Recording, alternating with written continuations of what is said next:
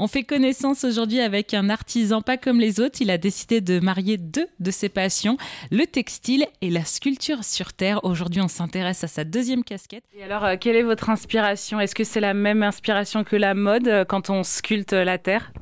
Bonne question. Euh, je, m'inspire un peu de, de, la mode. Alors, je dirais pas le mot de la mode, mais des formes. Je fais des êtres.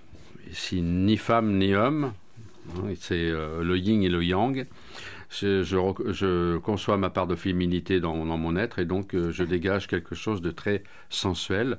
Féminin, je ne sais pas, mais en tous les cas, c'est très sensuel. Oui, on a des figurines un peu unisexes, mais en tout cas, on a les deux. On a le sentiment d'avoir ce côté un peu, euh, un peu rigoureux, un peu carré du masculin et euh, les formes, la douceur. Mais si l'homme recevait sa part de féminité, je pense que le monde s'en sentirait que mieux. Et les femmes, pareil. Mais avec les femmes, il n'y a pas de problème. Elles, elles ressentent beaucoup plus de choses que nous, les hommes. Donc ça, c'est c'est pas un souci. Mais moi, je ressens automatiquement ma part de féminité, je la revendique. Et je trouve que donner une âme sensuelle et féminine à mes œuvres, je trouve que voilà, j'explose je, intellectuellement en plus. Voilà, vous, vous, travaillez le tissu, vous êtes styliste, vous faites des créations euh, de vêtements.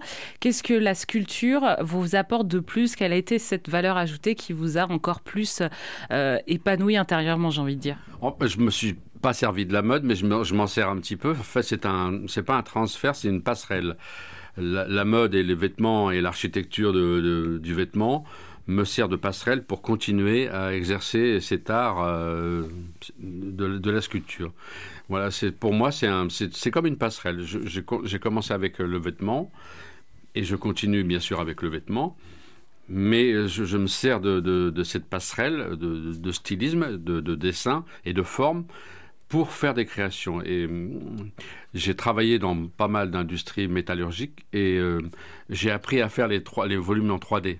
Mmh. Donc ça, ça me sert aussi en tant que sculpteur.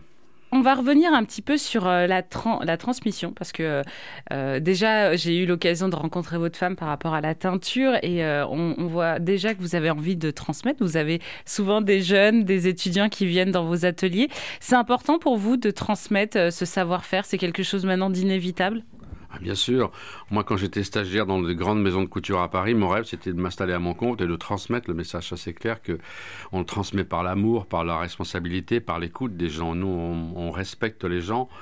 Et euh, il y a des jeunes qui ont envie de revenir deux, trois fois euh, parce qu'ils aiment notre façon d'étudier de, de, et de transmettre le message, ça c'est clair. Alors c'est vrai qu'on est dans une région, c'est vrai que l'Occitanie euh, met énormément en avant ses artisans métiers, enfin ses métiers d'art. Est-ce que aussi pour les nouvelles générations, euh, on vous donne les moyens aussi de, transmettre? Est-ce que même les formations sont de plus en plus mises en place? Dans la sculpture Est-ce qu'il y a quelque chose euh, où vous sentez qu'il il y a un engouement aussi de la part de la nouvelle génération dans ces métiers-là? Bonne question. on a quand même une part d'optimisme avec mon épouse on a affaire à des jeunes qui sont volontaires, euh, qui ont un œil pétillant et qui ont envie de réussir. Euh, ils n'ont pas juste envie de s'installer à leur compte pour faire styliste. Non, nous, on essaye de leur inculquer que pour faire des vêtements, il faut aussi passer par l'école du patronage, le modélisme et la couture. C'est très très important pour nous. Il y a certaines écoles euh, un peu partout en France, ils ont des orientations différentes. Mais nous, on essaye de leur faire comprendre que pour créer, il faut déjà être passionné. Et pour être passionné, bah, il faut passer par des, étapes régulières. Mais on n'a pas de souci à se faire parce que les jeunes qui rentrent chez nous, on n'a pas de problème avec ça. Ça va, ils ont la patience de passer par les étapes Oui, oui, oui. Ça se passe avec beaucoup d'écoute, de l'humour. Moi, j'aime bien déconner, mais ça se passe dans les règles de l'art, en respectant surtout les élèves.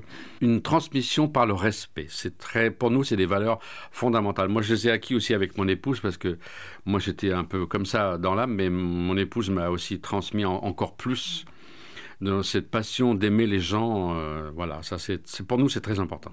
Aimer le métier qu'on fait pour euh, pouvoir le transmettre avec amour, c'est ça?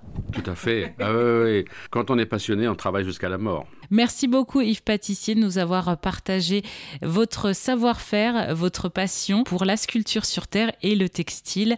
Les informations euh, seront évidemment sur erzen.fr.